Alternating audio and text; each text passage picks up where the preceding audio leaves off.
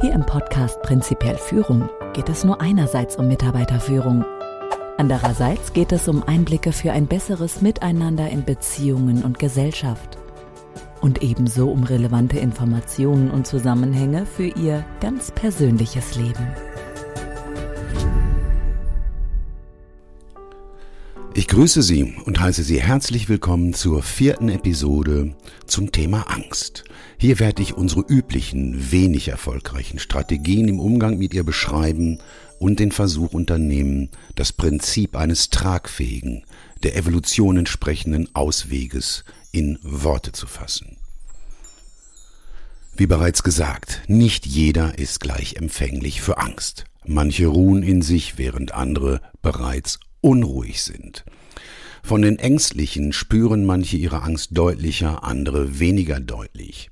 Wenn man sie weniger deutlich spürt, heißt das allerdings nicht zwingend, dass sie geringer ist, denn alles beginnt mit der Wahrnehmung und jeder von uns ist in seiner Wahrnehmung unterschiedlich stark und unterschiedlich fokussiert.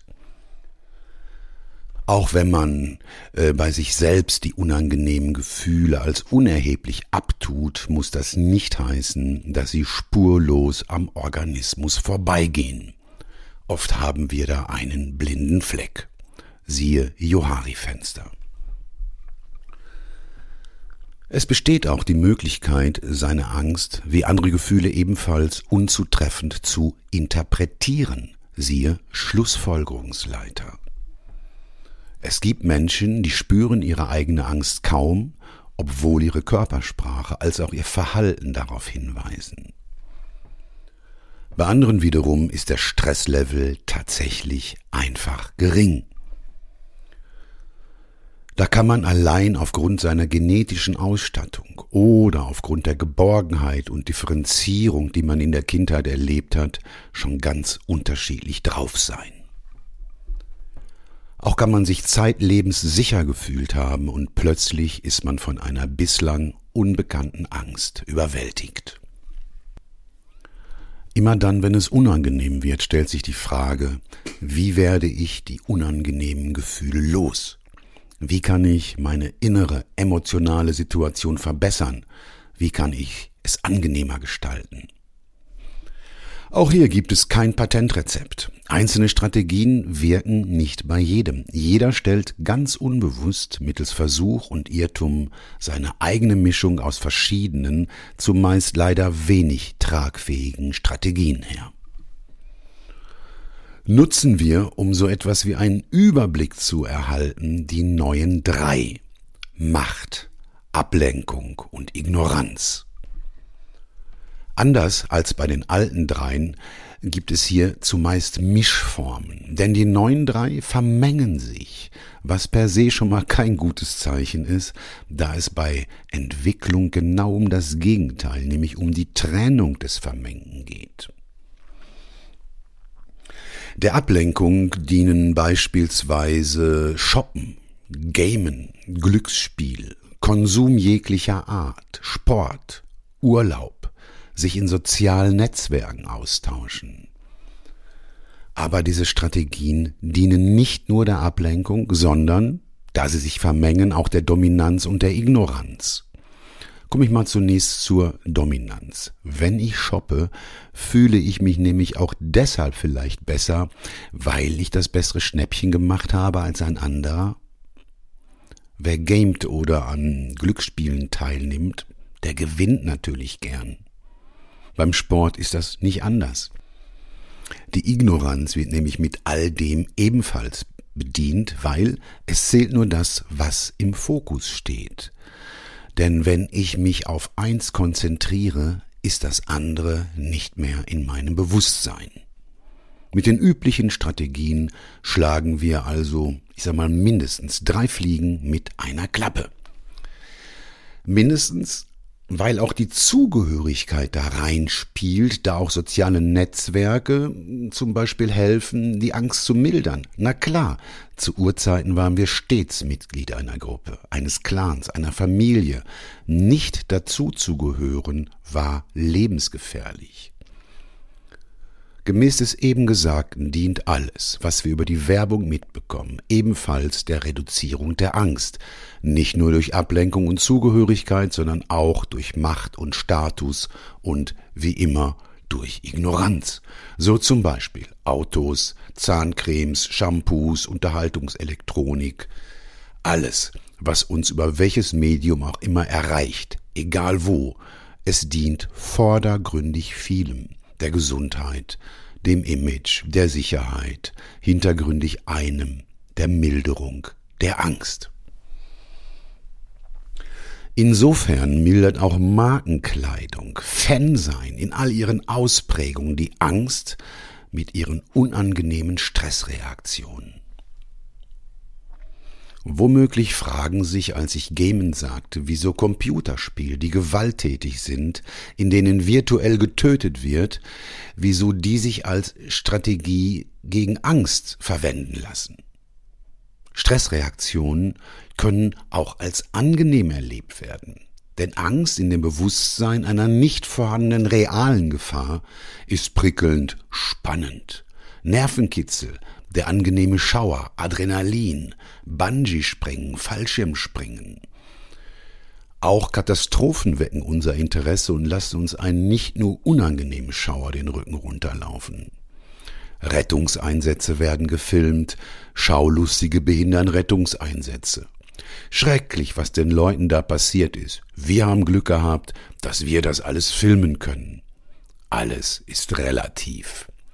Wenn andere Angst haben, Schreckliches erleben, wollen wir das wissen. Es berührt oder schockiert uns allerdings in einer Art, die uns gemäß des Grundprinzips relativ gut aussehen lässt.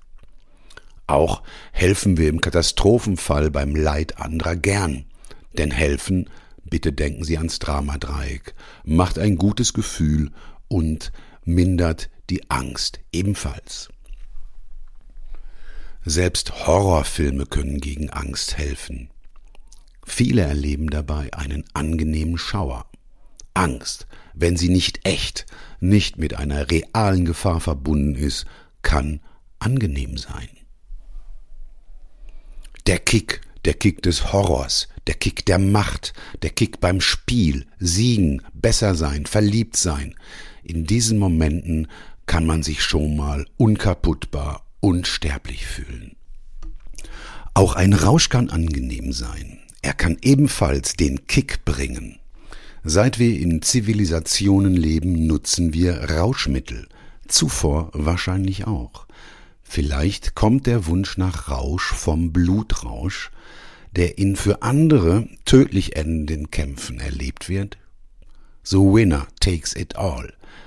Dominanz, ein anderer Begriff für Macht, ein gern verwendetes Mittel seit alters her.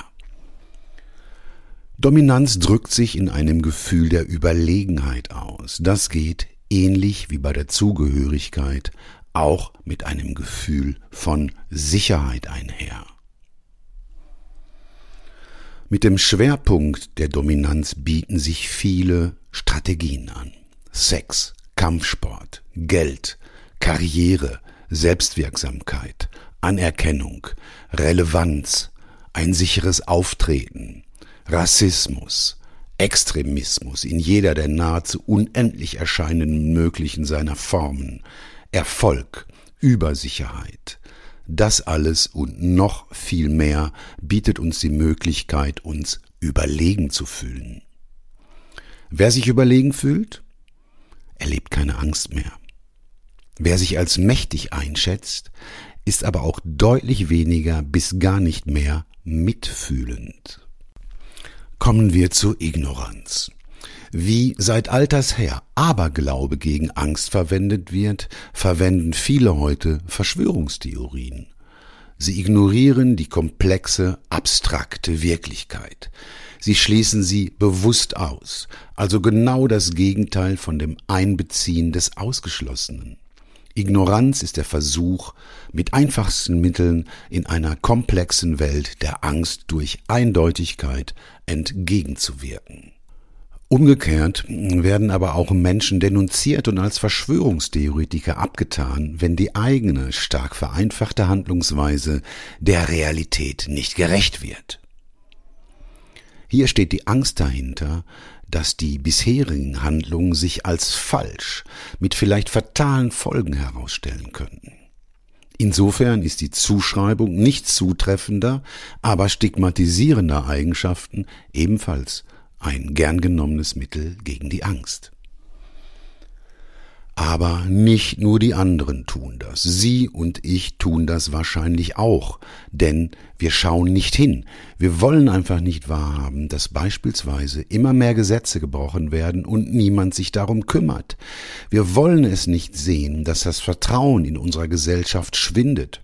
Wir wollen den Zusammenhang zwischen Vertrauen und dem wirtschaftlichen wie sozialen Volk nicht wahrhaben. Die, die es tun, werden von den anderen schräg angesehen und wie zuvor genannt in irgendeine Ecke des Extremismus gedrängt. Aber wie dem auch sei, mit all unseren Strategien suchen wir Sicherheit. Doch die gibt's leider gar nicht. Wir nutzen alles, was möglich ist, wollen Geld, weil es uns vermeintlich Sicherheit bringt, möchten eine sichere Rente und haben Angst, dass das Geld seinen Wert verliert, das Rentensystem zusammenbricht. Aber all das hat ein und dieselbe Folge. Die Angst bleibt da oder kehrt zurück, all das ist keine Lösung, zumindest nicht auf Dauer. Warum? Meiner Meinung nach, weil es keine der Evolution entsprechende Entwicklung über die Ebene Bios hinaus beinhaltet.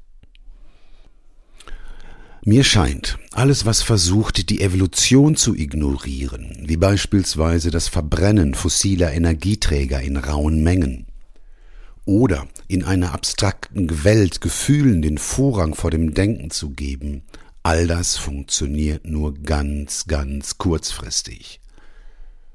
Ich hoffe allerdings, dass mich mein Eindruck täuscht, denn wenn nicht, füttern wir den Wahnsinn, so wie wir es seit Generationen tun, mit dem vielleicht einzigen Unterschied, dass der Point of No Return womöglich bereits überschritten ist. In der Episode Grundprinzip sagte ich, dass man jedes Problem dieser Welt mit Trennung beschreiben kann. Ist Angst ein Problem? Sind Leugner, Extremisten, Wutbürger ein Problem? Sind unbegrenzter Konsum und Umweltzerstörung ein Problem? Woran erkennt man das? Extremismus jeglicher Art basiert auf Angst. Deshalb treibt Angst einen Keil zwischen Menschen, zwischen Individuen genauso wie zwischen Gruppen. Angst führt zu unbegrenztem Konsum. Angst führt zur Vernichtung unserer biologischen Lebensgrundlage. Die bisherigen Strategien im Umgang mit dem Gefühl der Angst scheinen nicht wirklich dienlich zu sein.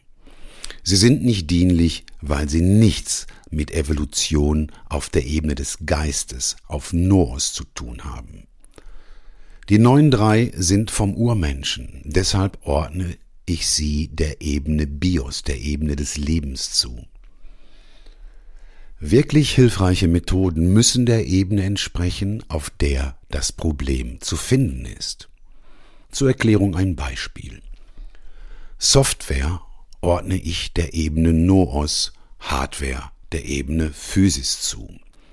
Wenn Sie Schadsoftware auf Ihrem Rechner entfernen wollen, wird Ihnen ein Schraubenzieher nicht helfen. Sie brauchen, wenn Sie das Problem mit der Schadsoftware lösen wollen, schon ein Gegenmittel, das dem Problem gewachsen ist, also ein Mittel, das sich auf gleicher Ebene, also auf Noos befindet. Und das Problem, das Problem der Menschheit befindet sich nicht auf Physis, nicht auf Bios, sondern zwischen unseren Ohren, in unseren Köpfen, auf Noos. Dabei muss klar sein, dass wir sowohl Physis wie auch Bios brauchen, denn ohne Körper keine Gedanken. Insofern Ich denke aber, das ist Ihnen klar, werden wir die Angst nicht abstellen oder vernichten können. Das dürfen wir nichtmals, denn sie schützt, sie motiviert ja auch. Die Lösung erscheint mir einfach, wobei das nicht ganz so einfach wird. Die Lösung erscheint mir also einfach, der natürlichen Entwicklung, der Evolution zu folgen. Und zu einer wirklichen Entwicklung führt nur das Ihnen bereits bekannte Prinzip, die Trennung des Vermengten und die Einbeziehung des Ausgeschlossenen. Das meint, bezogen auf unser Thema, die Angst differenziert zu betrachten, um sie letztlich in uns, in das Individuum wie auch in die Gemeinschaft der Menschen zu integrieren. Hierbei meine ich Differenzierung und Integration im wirklichen Sinne, nicht in diesem erfolglosen Sinne, wie es auf dieser Welt bisher praktiziert wird. Sie möchten ein Beispiel? Okay. Nehmen wir die Integration. Für unser Beispiel eine Integration, von der wir schon mal etwas gehört haben, bei der wir über etwas Erfahrung verfügen. Die Integration von Menschen einer Kultur in die Kultur eines anderen Landes. Auch diese Art der Integration, das muss berücksichtigt sein, hat mit Angst zu tun bei denen, die integriert werden, ebenso wie bei denen, die integrieren. Deshalb wird auch so emotional darüber gestritten. Denn bei realistischer Betrachtung sind wir das Ergebnis der Evolution, nicht das Ergebnis frommer Wünsche. Evolutionär ist die Begegnung mit Fremden gefährlich.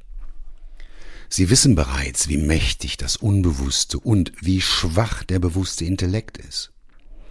Heute jedoch wird uns Toleranz als Weg zur Integration, als Lösung vorgeschrieben. Dass das kein Weg, der funktioniert ist, kann man weltweit leicht erkennen. Und das liegt meiner Einschätzung nach daran, dass wir nicht differenzieren, das Vermengte nicht trennen, bevor wir integrieren. Die mangelnde Differenzierung mag unter anderem mit den sogenannten Menschenrechten zu tun haben. Menschenrechte schätze ich sehr, denn ich bin auch ein Mensch. Doch wenn es auf dieser Welt immer mindestens zwei gibt, was ist eigentlich der Gegenpol zu den Menschenrechten? Was wirft man in die andere, in die aktuell leere Waagschale, damit so etwas wie eine Balance entstehen kann? Ich selbst sehe da nichts, weiß aber, dass, wenn auf Rechte bestanden wird, auch Pflichten bestehen müssen. Ich frage mich, wenn es weltweit geltende Menschenrechte gibt, was sind die weltweit geltenden Menschenpflichten? Oder in einem kleineren Maßstab, was sind in dem jeweiligen Land die Menschenpflichten? Ich muss einräumen, ich habe da eine Informationslücke. Das macht mir persönlich Angst. Bis noch vor wenigen Jahrzehnten ging man mit seiner Angst anders um, als man es heute tut. Früher gab es Hexenverbrennung, Holocaust und vieles in dieser Richtung mehr. Dieser Wahnsinn war natürlich angstbasiert. Falsche Positive, aber egal, Millionen Menschen wurden wegen dieser falschen Positiven grausam umgebracht. Das machen wir heute glücklicherweise, zumindest hier bei uns nicht mehr, zumindest nicht körperlich. Dafür predigt man uns Toleranz. Aber was ist der Gegenpol zur Toleranz? Was ist das, was in die leere Waagschale gegenüber der Toleranz gehört? Ich greife mal vor. Es ist Respekt. Wenn jemand sich als respektlos behandelt sieht, erlebt er Wut, Frustration, vielleicht Ohnmacht. Sie wissen bereits, welches Gefühl hinter der Wut, Frustration und Ohnmacht steht. Angst. Aber was hat das mit Toleranz zu tun? Ist Toleranz nicht das gleiche wie Respekt? Trennen wir das Vermengte und beziehen das Ausgeschlossene ein. Goethe schrieb, Toleranz sollte eigentlich nur eine vorübergehende Gesinnung sein. Sie muss zur Anerkennung führen. Dulden heißt beleidigen. Ich wiederhole. Toleranz sollte eigentlich nur eine vorübergehende Gesinnung sein. Sie muss zur Anerkennung führen. Dulden heißt beleidigen. Wenn man versteht, dass eine zweitklassige Behandlung nicht zu einem erstklassigen Ergebnis führen kann, wird klar, was er meint. Eine erstklassige Behandlung hat nämlich stets mit Respekt zu tun, mit Anerkennung. Anerkennung, das wissen Sie bereits, heißt, ich erkenne dich. Das Dulden eines Verhaltens, was man nicht dulden will, die Toleranz also zeigt, dass man keinen Respekt vor dem anderen entwickelt hat, sondern ihn nur duldet, ihn toleriert. Und das wird naturgemäß als Beleidigung verstanden. Natürlich ist insbesondere bei den Übersicheren, bitte denken Sie an den Dunning-Kruger-Effekt, Aggression ein Ausdruck von Angst die Folge. Um den Unterschied zwischen Toleranz und Respekt deutlicher zu machen, zitiere ich aus dem Buch Vom Sein zum Tun von Umberto R. Maturana und Bernhard Pörksen. Der Inhalt ist ein Interview. Pörksen befragt Maturana. Umberto R. Maturana ist ein erfahrener Mensch. Er ist Jahrgang 1928. Er kommt aus Chile und lebt mittlerweile wieder dort. Er studierte Medizin, promovierte in Biologie, arbeitete am Massachusetts Institute of Technology und leitete das Laboratorium für experimentelle Erkenntnistheorie und Biologie in Santiago de Chile. Pörksen ist Professor für Medienwissenschaften an der Universität Tübingen.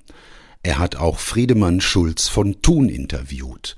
Dieses Interview ist ebenfalls als Buch veröffentlicht und ein Bestseller geworden. Ich zitiere nun einige Aussagen von Maturana aus dem Buch Vom Sein zum Tun. Er sagt, alles hängt von den Emotionen desjenigen ab, der sich in Beziehung zu einem anderen Menschen befindet.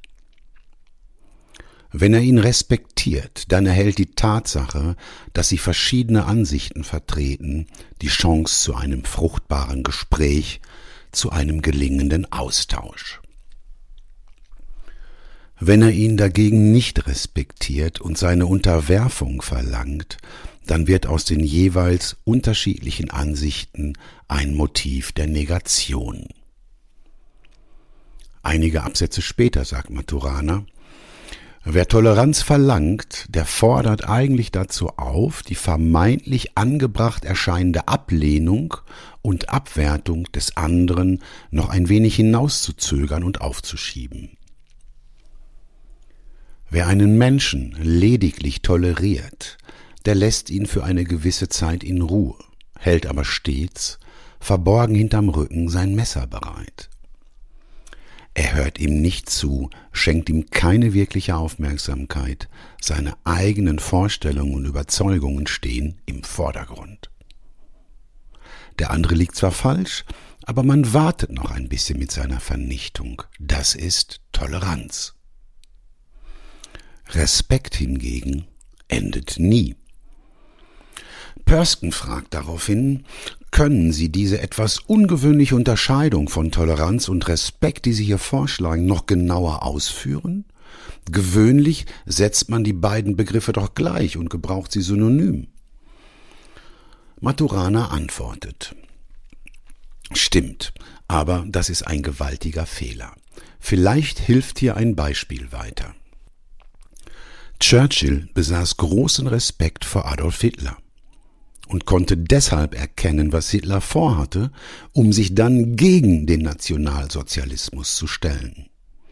Chamberlain war es dagegen, der Hitler mit einer enormen Toleranz begegnete, und er war daher unfähig, ihn wirklich einzuschätzen und traf vollkommen unsinnige Übereinkünfte mit dem Mann. Zitat Ende. Integration kann nur gelingen, wenn die, die integriert werden sollen, das tatsächlich auch wollen und wenn die, die integrieren, auch integrieren wollen. Das geht allerdings nur dann, wenn beidseitiger Respekt vorhanden ist. Toleranz nutzt da, wie man sehen kann, recht wenig. Hinzu kommt, dass Integration nur dann gelingen kann, wenn man eine klare Vorstellung davon hat, woran man erkennt, wann Integration gelungen ist und wann nicht. Man braucht also ein klares Ziel, eins mit den Wirkungsquadranten, einen tauglichen Maßstab für richtiges und falsches Verhalten. Solange aber die entscheidenden Begriffe vermengt werden und die erforderliche Differenzierung nicht stattfindet, weil hilfreiche Gedanken und somit tragfähige Vorgehensweisen aufgrund zum Beispiel von Menschenrechten, denen nichts entgegengesetzt wird, kategorisch ausgeschlossen werden, nährt das die Angst, nährt das die Trennung, nährt das den Wahnsinn. Wie ich hoffentlich darstellen konnte, ist Angst eine der Haupttriebfedern des Menschseins. Allerdings scheinen die aktuell angewandten Strategien im Umgang mit der Angst eher destruktiv, und wenn sie als Lösung erscheinen, dann kennzeichnen sich die durch ein rasches Verschwinden aus. Aber Müssen wir uns an die Angst gewöhnen? Müssen wir so weitermachen wie bisher? Gibt es wirksamere Gegenmittel als die, die hier genannt worden sind? Bis hierhin erstmal vielen, vielen Dank fürs Zuhören, vielen Dank für Ihre Offenheit und vielen Dank für Ihr Interesse. In der nächsten Episode geht es weiter und es wird anders. Daher wünsche ich Ihnen nun gutes Gelingen beim Denken, beim kritischen Überprüfen. In diesem Sinne, machen Sie es gut, Ihr Klaus Goldbeck.